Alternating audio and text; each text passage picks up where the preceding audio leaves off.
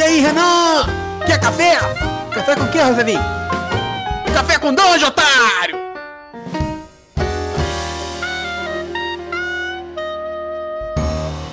Bom dia, amigos do Regra da Casa. Estamos aqui para mais um Café com Dungeon, na sua manhã com muito RPG. Meu nome é Rafael Balbi e hoje eu só vou beber um cafezinho que já estava pronto aí desde ontem, mas que está gostoso ainda. Eu não preciso sempre tomar um cafezinho fresco, feito na hora. E, enfim, às vezes quer só fazer uma coisa rápida aqui, né? Isso é uma analogia pro, que, pro tema que eu vou trazer hoje aqui na Taverna Platônica, que foi um tema que eu debati bastante com os apoiadores do Café com Dungeon no grupo de Telegram e que foi tema também de um Café com Dungeon Mini, que é um, um conteúdo extra que eu solto aí no nosso, no nosso, no nosso grupo de apoiadores e que a galera tem acesso e a partir desses, desses episódios que normalmente são provocações a gente debate a respeito de certas coisas que eventualmente eu trago de volta aqui, aqui para o podcast e esse é um desses casos, né?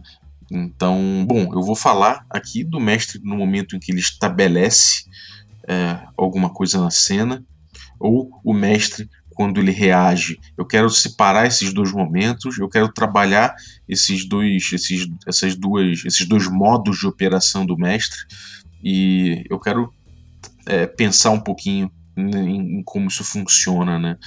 Então, bom, Antes de começar, eu vou lembrar que você pode se tornar um assinante do Café com Dungeon também e participar de discussões como essa e outras no nosso grupo de Telegram. E que tá bem maneiro, o pessoal inclusive tem marcado jogo lá. Eu tenho às vezes botado mesa também para os apoiadores. É, vai ter um workshop agora. É, essa semana eu tô fechando esse, esse workshop pra gente se inscrever, pra galera se inscrever. Workshop de Hexcrawl. Então, cara, esse grupo de Telegram tá, tem sido bem maneiro. Foi uma grata surpresa formar uma comunidade tão interessante assim. E a partir de 5 reais você pode se tornar um assinante e participar desse grupo. Então, picpay.me barra café com dungeon. Dá essa forcinha pro podcast e ainda concorre a sorteios aqui que a gente faz de, de material dos nossos parceiros. Então cola aí.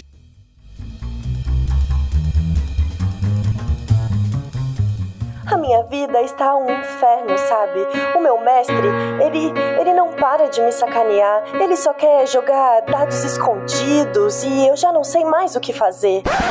Cara, você não aguenta mais o seu mestre jogando dados escondidos? Eu tenho a fórmula perfeita para você obrigar ele a nunca mais fazer isso. Vá lá em mydicesfactory.company.site. Esse é o site brasileiro com dados feitos sob medida, muito maneiros. Você consegue comprar em oferta, inclusive. São muito lindos. Você vai comprar esses dados, vai dar de presente para o seu mestre e ele nunca mais vai querer jogar dados dados escondidos. Vamos lá, mydicesfactory.company.site. São os dados escolhidos pelo Café com Dungeon para serem sorteados para os nossos apoiadores. Então, pode ter certeza que tem os nossos selo de qualidade. Se você quiser ver, acompanhe também nossas redes sociais, que volta e meia eles aparecem por lá. Mas você também pode ir no Instagram do My Factory. Vamos lá, conheça esses dados e nunca mais sofra com rolagens escondidas. Ah, e ele também aceita encomendas, então coloque sua criatividade em jogo. Para terminar, se você não conseguir entrar em mydicesfactory.company.site, você pode ir aqui na descrição do episódio que vai ter o link certinho para você fazer sua compra. Valeu! Bom, vamos para o episódio. Estabelecer e reagir. Setup e feedback, talvez. Não sei, eu pensei, quando eu pensei no, nos termos, eu pensei em estabelecer por conta do fiasco, né? O fiasco me, me é uma influência assim, no, no meu RPG, eu acho que é um, é um, é um jogo que eu gosto muito e me fez refletir bastante sobre o jogo, né? É, quem não conhece Fiasco, a gente tem um episódio sobre Fiasco aí. Então você pode ouvir aí no Café com Dungeon, foi logo no início. É, eu e Ramon Mineiro, a gente falou sobre fiasco, acho que o Carlinhos estava também. E no fiasco você tem dois momentos no jogo. Né? Cada jogador pode é, estabelecer uma cena ou resolver uma cena. Isso foi uma tradução que o Trevisan fez, né? da Dragão Brasil e que eu vou usar o estabelecer. O resolver eu não sei se é exatamente o que eu quero hum, é, botar aqui como, como reação dos jogadores, mas certamente estabelecer pode ser. Em inglês a gente pode chamar de setup em vez de estabelecer, né, que é essa coisa de você organizar, de você estabelecer, de você é, botar uma coisa ali e configurar uma coisa, né?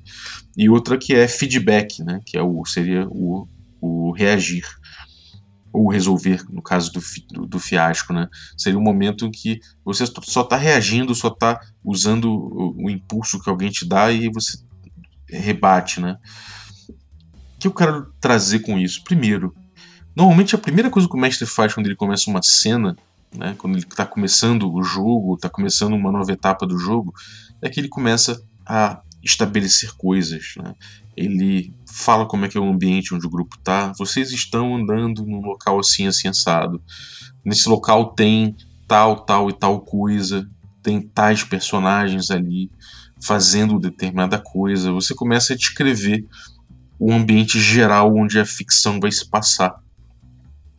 Essa etapa é uma etapa que costuma ser mais demorada, né? Você vai descrevendo o mundo, o ambiente, o, vai delimitando o problema, né? Vai trazendo ali o que, que é aquela cena e isso acaba que você faz com mais cuidado. Porém, depois que você fez isso, você coloca os jogadores ali dentro, né? Você situa os jogadores ali dentro, os personagens dos jogadores, né?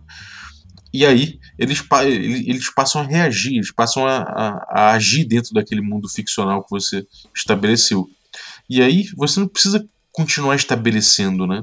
Você pode só realmente agir em reação à ação que eles têm ali. Né? Você pode só, por exemplo, se eles provocam mais uma descrição perguntando detalhes de alguma coisa, você pode dar mais detalhes, mas fica uma coisa mais de bate-pronto. Né? Se, você, se eles resolvem engajar com, em combate com algum desses elementos, você responde, enfim, acionando o mecanismo do sistema e tudo mais. Mas existem esses momentos, né? Um primeiro momento em que você, você estabelece uma cena e um segundo momento em que você reage ao que os jogadores estão fazendo. É, é claro que isso é muito estanque, o que eu tô, eu tô, do jeito que eu estou falando, me parece muito estanque. Não é, é muito mais fluido do que isso. Acho que a maioria das vezes você vai ter um pouquinho de, de setup, né? um pouquinho de, estabelecer, de estabelecer e um pouquinho de reagir, né? um, pouquinho, é, é, um pouquinho de feedback. Ou todo feedback vai ter um pouquinho de, estabele, de estabelecer, né, tudo mais. Mas eu estou querendo pensar em abstração aqui. Estou querendo fazer uma abstração para a gente entender esses momentos. Né? Esse primeiro momento é, talvez de, de, estabelecer, né, ele seja um momento de organização de cena. Quando o mestre está atuando dessa forma, ele está trazendo os elementos da cena, ele está pensando ali o que, que vai ser aquele espaço coletivo onde todos vão atuar, né, todo aquele espaço imaginário onde todos os jogadores vão atuar. Ele está trazendo elementos em cena que vão poder ser usados. Ele está de repente provocando os jogadores até com certas descrições, né? É, de coisas misteriosas que podem ter ali, ou de certas coisas que precisam de uma iluminação para ver melhor. Enfim, você está propondo ali uma parada, você está propondo uma coisa dentro desse, desse momento de, de estabelecer, né? E por isso ele costuma ser até mais demorado, mas você acaba perdendo mais tempo nisso. No outro momento, você está dando ritmo à cena, né? O jogador pergunta uma coisa, você responde rapidinho. Você já, já pode só é, ir impulsionando a, aquela cena de acordo com as ações dos jogadores. Então é, uma, é, uma, é um momento em que você está agindo muito mais rápido, você não está criando tanta coisa mais ali, você está só é, dando corda para os jogadores e deixando que aquilo, que aquilo que você já estabeleceu é, evolua, né? E aí, claro, né, eu não estou falando que é sempre essa ordem cronológica das coisas. Pode ser que a partir do momento que entre um, um novo elemento, que aconteça uma grande mudança no, no, ambiente e tudo mais, que você faça um setup novamente, né, que você estabeleça é, mais, é, novamente aquela cena, organizando de novo a, aquele, aquele, aquele espaço ficcional para que todos entendam o que está acontecendo ali. Né? Então, eventualmente, o mestre ele vai atuar trazendo de novo, esse, é, estabelecendo de novo a cena, trazendo de novo esse setup e, e aí ele passa mais um tempo escrevendo, né? Eu percebi esse tipo de coisa porque eu tava fazendo. Eu, quando eu comecei a pensar a respeito desse assunto, é porque eu, tava, eu percebi que eu tava fazendo muitos setups no jogo. Eu tava estabelecendo demais nas cenas, eu tava o tempo todo reorganizando a cena. E eu percebi que isso estava tava tirando um pouco o ritmo do jogo. Né? Então, para dar ritmo no jogo, é importante que você use o setup, né? Que você não esteja o tempo todo atuando nessa função de estabelecer, nessa função de setup, que você vai dar o feedback, né, na verdade. Você fica ali dando feedback, feedback, feedback, e isso é uma coisa que dá ritmo, né, o feedback ele permite você trabalhar com ritmo, né? você não está estabelecendo o tempo todo, você está trazendo ritmo. É...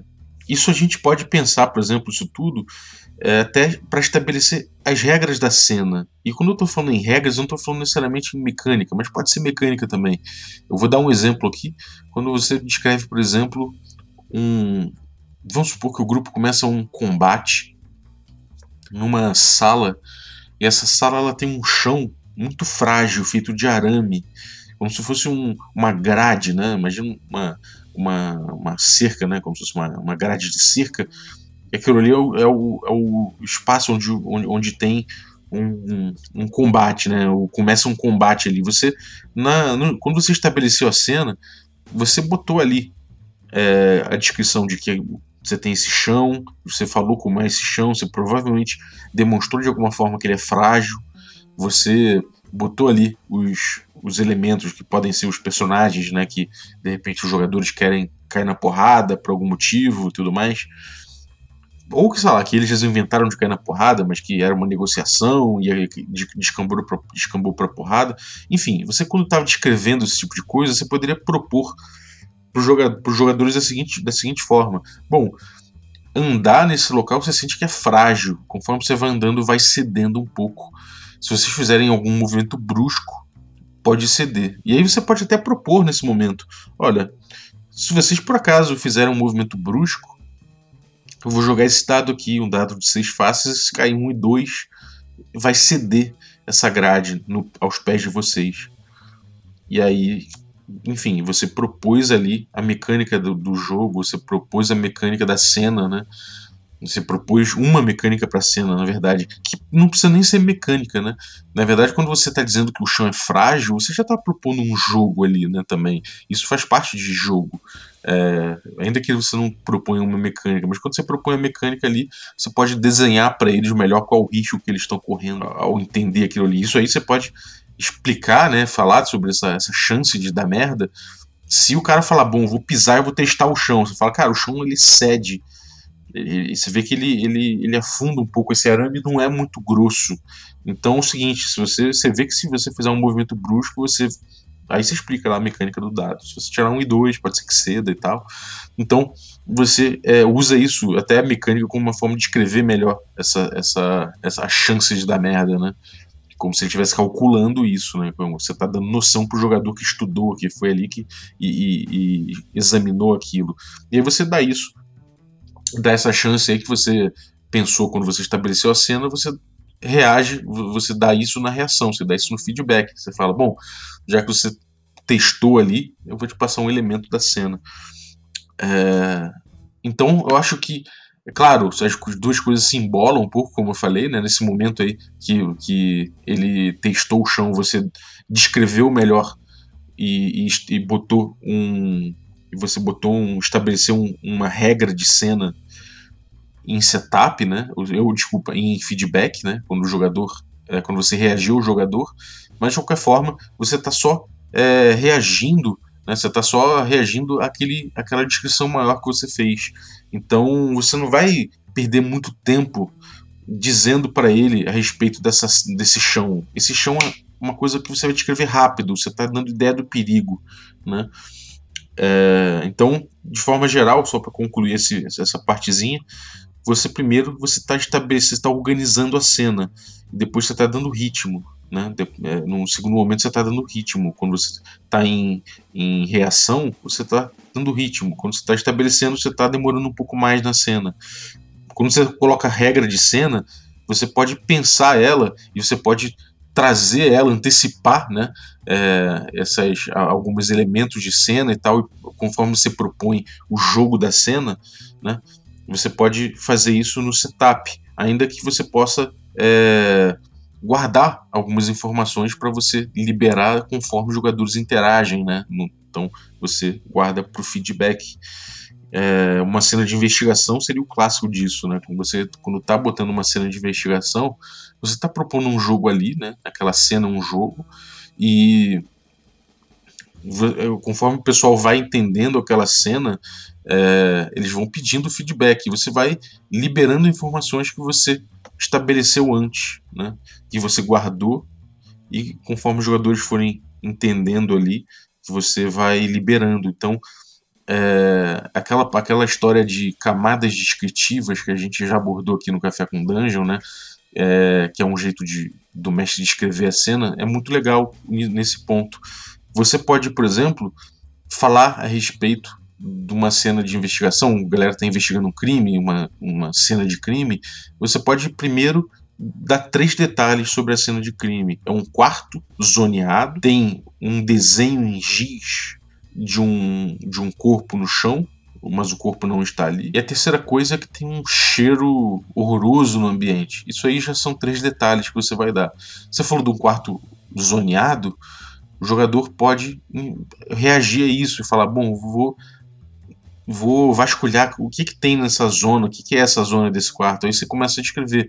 Bom, os móveis, né, então, os móveis estão tão atochados de, de papéis amassados, como se tivesse rolado uma, uma, se alguém tivesse feito uma vasculhado ali de forma apressada esse ambiente e jogado para fora das gavetas o conteúdo das coisas. Então você está ali em feedback, né? Você está só reagindo ao que, ao que os jogadores estão é, tão, tão buscando, né? E aí você dá mais três detalhes.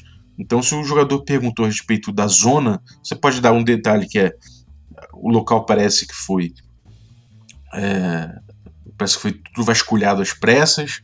A segunda coisa é que você vê é, você vê que de repente sumiu uma coisa que estava ali, claro que, que antes estava ali claramente, talvez um aquário ou alguma coisa assim, porque você vê a marca é, a marca no, meio de, de, coisa molhada que ficou muito tempo em cima de uma madeira. Então você vê aquela marca ali, como se alguém tivesse tirado, pode, podia ser um aquário ou alguma coisa assim. E de repente um terceiro detalhe sobre isso, que poderia ser de repente gotas de sangue no chão. Enfim, você vai trabalhando nessa regra de três. Você primeiro coloca três detalhes, se o jogador é, analisar um desses detalhes, você dá mais três. Mas sempre que você vai é, trabalhando isso, você só vai dando feedback para o jogador a respeito de uma cena maior que você estabeleceu. Né? E aí isso vai gerando esse, essa imersão, porque você vai dando ritmo à investigação, a coisa toda. Essa coisa das camadas descritivas, acho que você consegue trabalhar bastante dentro desse, desse esquema do estabelecer e do reagir. Né? É, depois, a gente tem uma outra questão relativa a isso. Quando você está trabalhando em estabelecer uma coisa, uma cena e tudo mais, você está num momento em que, como mestre, você faz muitas reivindicações narrativas. O que eu quero dizer com isso? Você, é, você coloca em cena muitas, muitos elementos e descreve muitos elementos dessa cena é, porque você está estabelecendo esse ambiente, né? Então, eu falei sobre reivindicação narrativa também no episódio aqui, posso linkar aqui para vocês darem uma, darem uma bisoiada, se vocês não conhecem esse episódio. E, mas, de forma geral, a reivindicação narrativa é quando você é, clama para si é, aquele quinhão narrativo, aquela porção narrativa. Então, se eu falo para vocês que tem um, um, um sujeito careca no bar tomando uma bebida, eu não falei com a bebida dele, eu não reivindiquei isso.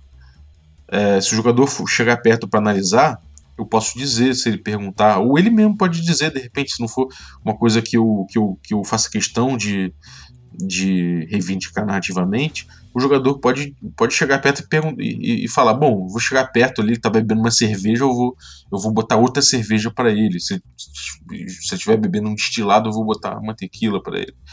Então, é, quem faz a reivindicação narrativa? O mestre, quando está atuando em setup, né, quando ele está atuando em estabelecer uma cena, ele está, de forma geral, fazendo já de cara reivindicações narrativas.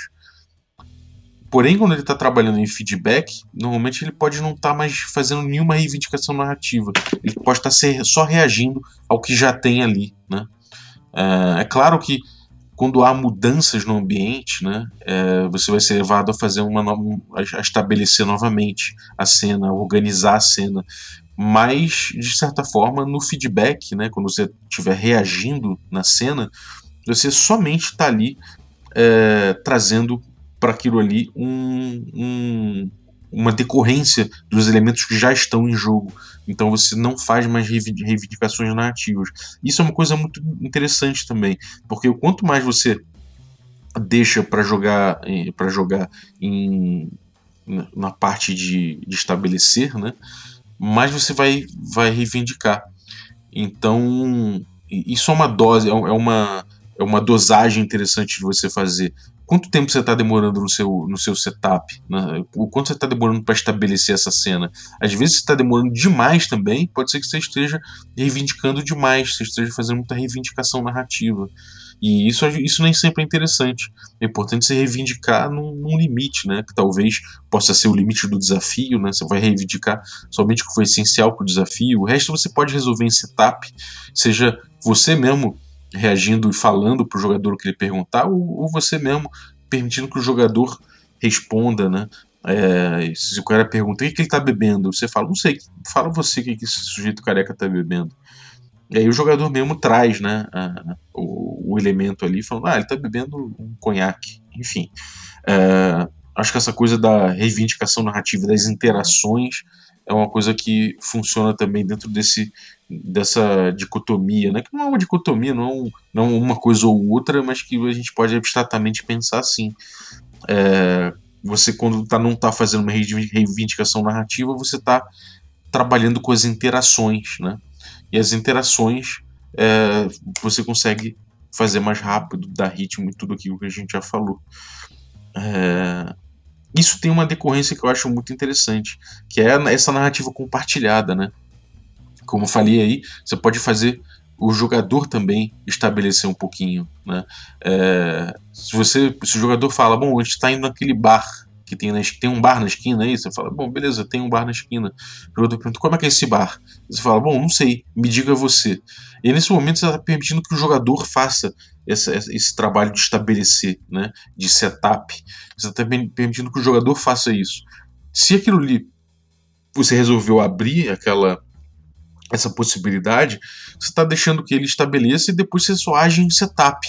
Né? Se você quer ter um, de repente, você não tem motivos para fazer esse, esse, esse, setup você, você pode deixar que o jogador atue nesse momento. Né? Agora, no feedback, é mais difícil você trazer o jogador para esse momento. Né? Normalmente é você que vai fazer o feedback. E por mais que por, por mais que você compartilhe a narrativa, normalmente o feedback ele continua com o mestre, né? Porque a decorrência das coisas e tudo mais, o resultado das coisas, por mais que os dados tragam os, os resultados ou que não tenha nenhuma rolagem é, envolvida na reação, normalmente quem descreve a reação das coisas e, e, e essas interações acaba sendo o mestre. Então é mais fácil até você compartilhar o setup, ou seja, essa, esse momento de estabelecer, do que a reação. Isso é uma coisa muito curiosa. Por mais leve que seja essa reação, esse momento da reação, né, narrativamente falando, é, você vê que é, esse momento do feedback ele é muito menos compartilhado narrativamente. Né? Isso acontece no máximo quando você fala, quando o jogador está num combate, vence um, um, um, um, combate, matou um oponente, ou, ou, subjugou o oponente, você fala, conta aí como você derrotou esse esqueleto. E aí o cara descreve, né?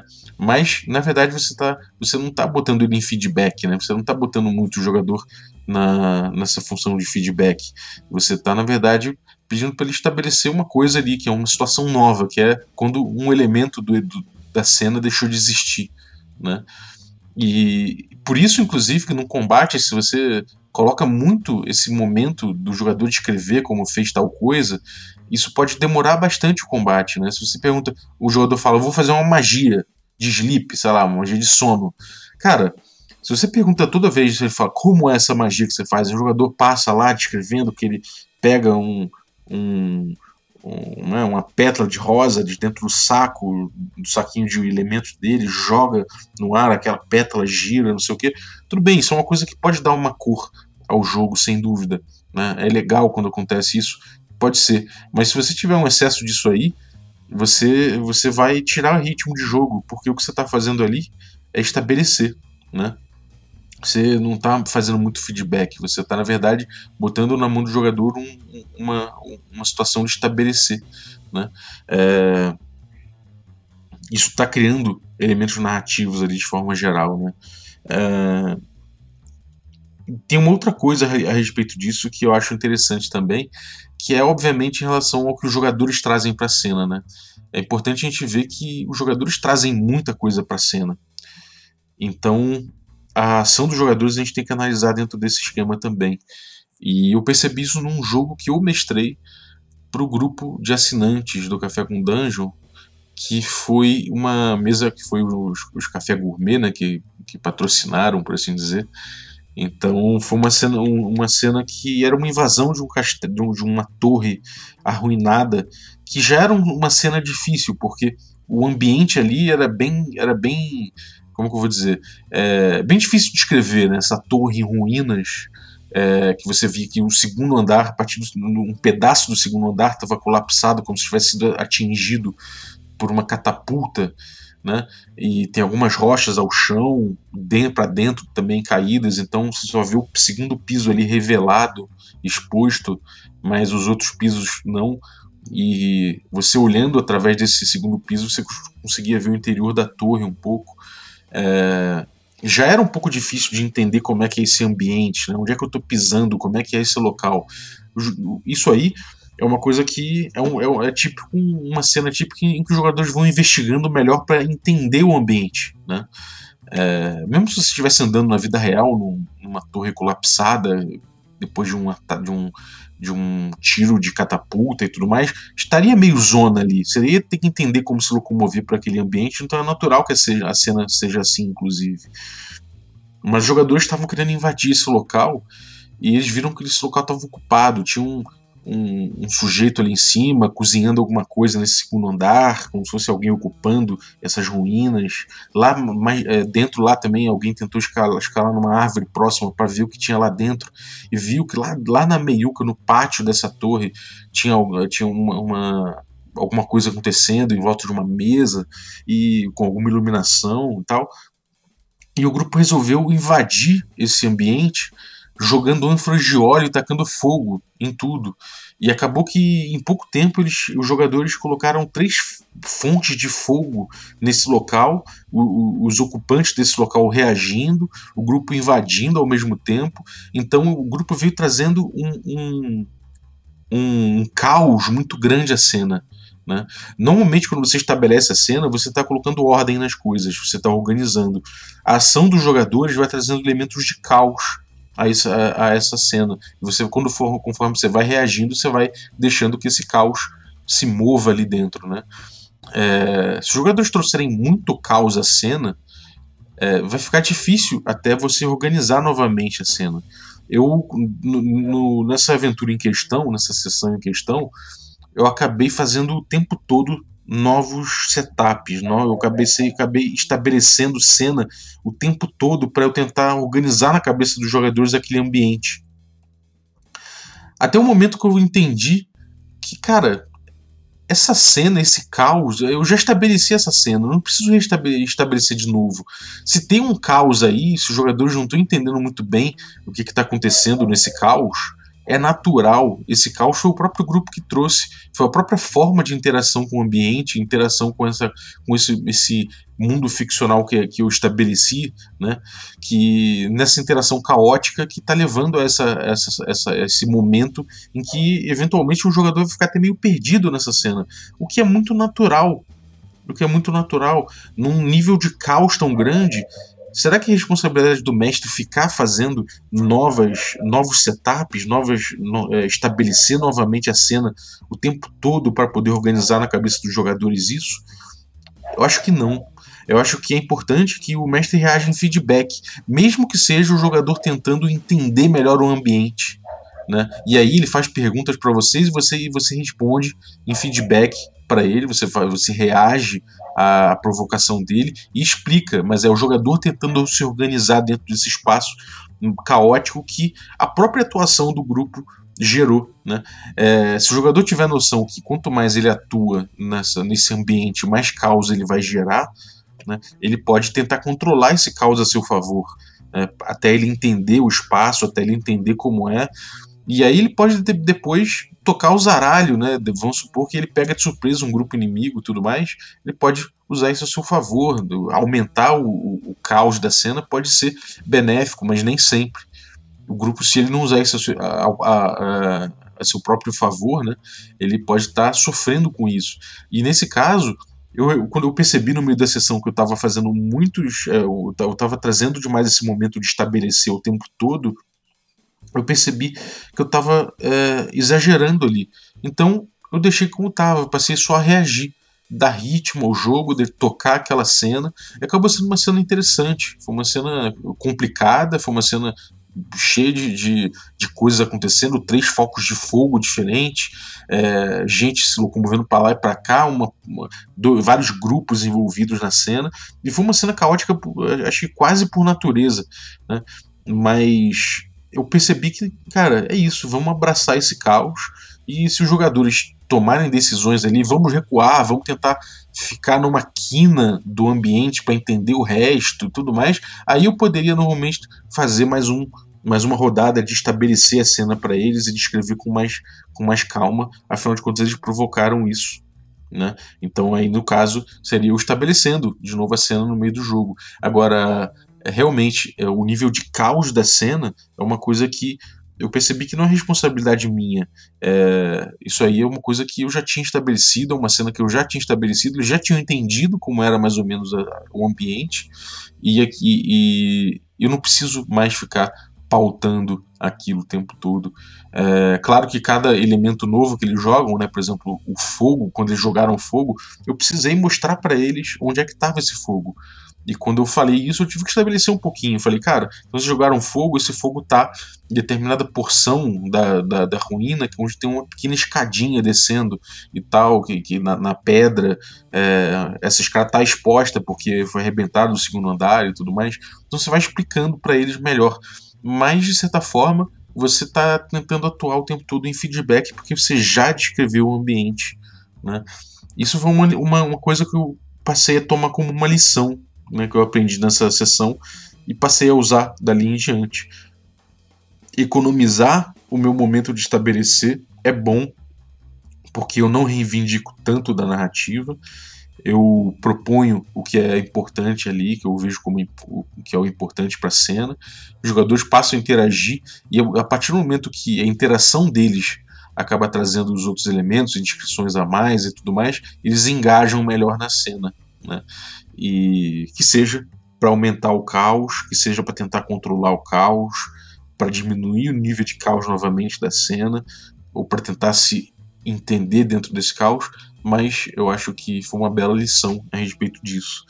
Enfim, são as divagações aqui que eu costumo fazer nesse no Taverna Platônica. Eu já tinha feito essas divagações com o meu grupo de apoiadores, agora trago para vocês com, com, mais alguns elementos. Né? Eu acabei pesquisando um pouco mais aqui a respeito disso, acabei mestrando bastante no Forbidden Caverns of Arcaea, né? que é o nosso, a nossa mesa aberta no estilo As Marches dessa Mega Dungeon, e lá eu tenho, eu tenho utilizado bastante essa reflexão né? De qual o momento em que eu estabeleço coisas, qual o momento em que eu somente reajo, porque essas dungeons de Arkeia, elas são muito instáveis, o tempo todo tem colapsos das rochas, tem, é, tem enfim, terremotos e, e, e, chuva ácida junto no meio do, de um combate e, e, tem tropas aparecendo de uma horda de orcs, cara, tem vários tipos de humanoides ali. Então você o tempo todo tem, tá tendo que lidar com elementos novos e tudo mais. E, cara, se eu não tivesse organizando melhor isso na minha cabeça, ia ser uma, uma zona danada, cara. Ia ser bem difícil ali esse momento. E eu acho que pensar dessa forma, nessa abstração, me ajuda. É, passou a me ajudar um pouco a entender como eu posso compartimentar, né? Como eu posso é, os modos de execução que eu posso ter da cena, né? E enfim, eu comecei a trabalhar melhor o momento em que eu faço o setup e o momento que eu faço o feedback, o momento em que eu estabeleço a cena e o momento em que eu reajo na cena. Enfim, espero que tenham curtido essa reflexão aí. É, me fala o que você acha. Vá lá no Twitter, manda um papo. Vai no Facebook, pode ser também. Pode ser, enfim, qualquer forma aí que você encontrar de mandar um feedback, de falar a respeito que, que você tem achado, falar da sua opinião sobre isso. Será que eu viajei demais? Será que não tem nada a ver? Ou será que tem a ver? Isso te ajudou de alguma forma? Me fala aí. É sempre bom a gente debater, o nosso grupo de apoiadores já debateu bastante isso, mas eu estou trazendo esse debate para o resto da comunidade que ouve o Café com Dungeon aí. Então, é isso aí. Queria agradecer os, os apoiadores, é, a galera que já assina o Café com Dungeon, né? Desde do nível Café Expresso, mas também a galera do nível Café com Creme e a galera Café Gourmet.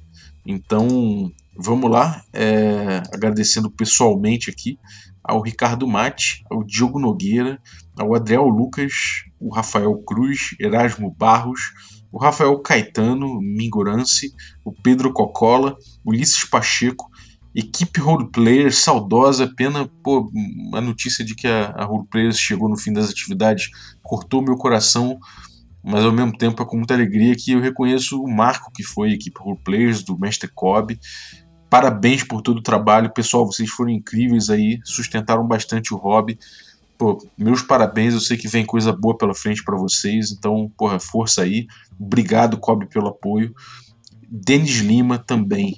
Então, galera, muito obrigado aí pelo apoio de vocês, todos os nossos assinantes. Se vocês quiserem se tornar um assinante também, picpay.me barra café com dungeon. Acho que é isso. Muito obrigado e até a próxima.